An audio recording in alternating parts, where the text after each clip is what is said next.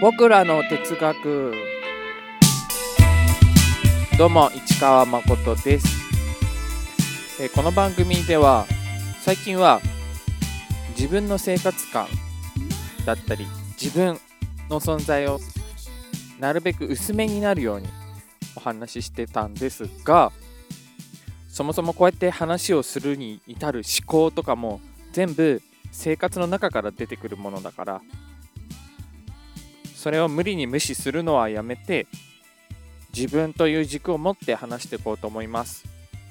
簡単に言うとちょっと日記的要素もまた話していこうと思います。ということです。そうするとね番組として考えた時の問題点はお前何者だよ。市川誠って何者だよ。お前の生活になんて興味ねえよ。っていう部分がすごく大きな問題になっちゃうんだけれどもそこはね無目的的というかあまり目的を考えずに求めずに話していきたいなあというわけでございます、うん、でそうするとさどうしても今の僕だとうつ病闘病日記みたいになっちゃいそうでうつ病ってタグ付けした人タタグ付けされた人がスピーカーの番組になっちゃうのは不本意なんだけれども不本意っていうのは僕の個性が開示されること自体は全然問題なくてどんどんそれはしていきたいと思うんだけれどもうん特別な人として話したくないんですよね。たまたま僕は病院に行ってたまたまうつ病っていう診断をもらっただけ。でみんな何かしら誰もが何かしらの特性何かしらの属性何かしらの傾向を持って生きてると思うから、うん、その中で被っている部分被っていない部分同じ部分違う部分あるとは思うんだけれどもあんまりそこを分けずにね分けない意識でお話をしていきたいと思います。はい。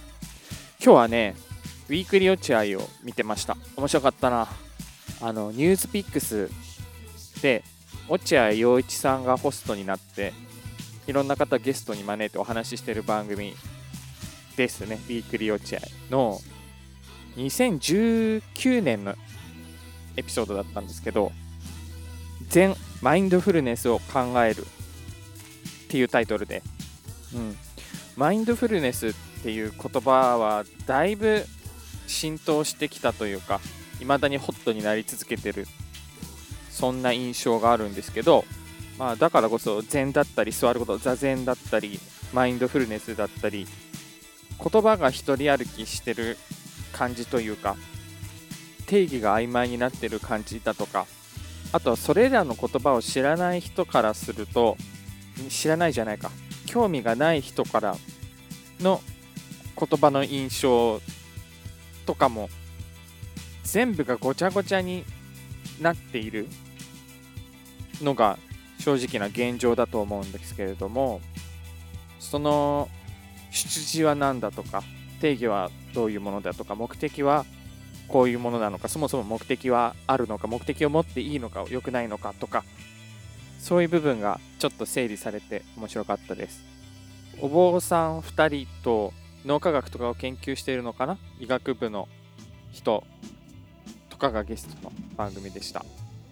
うん、僕自身は南方仏教よりの本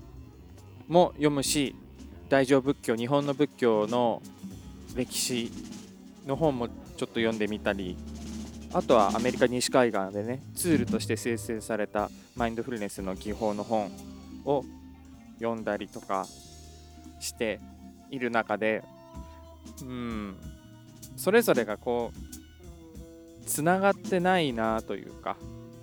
つながってるんだけどしっかりなんかそのなんかそのパズルのピースがバラバラにある感じだったんですけど僕の頭の中で。それがその今日見た落合さんの番組の中を番組を見てピースとピースのつながりがちょっと見えたなっていうのが気持ちかったです。でまだまだ僕がねその内容についてこうこうですよって話すのは難しいというかそこまでのことは今の僕にには、できないので番組の紹介だけにしておこうと思います。この番組僕らの哲学のこのエピソードの概要欄にもリンクを貼っておこうと思います。さっき僕の Twitter の方でも告知しました。よかったら番組の方見てみてください、うん、さてここからは今日の本題です。というつもりでしたがちょっと疲れてきちゃったので。今日はこの辺で。意味なし言葉万歳。市川誠でした。またね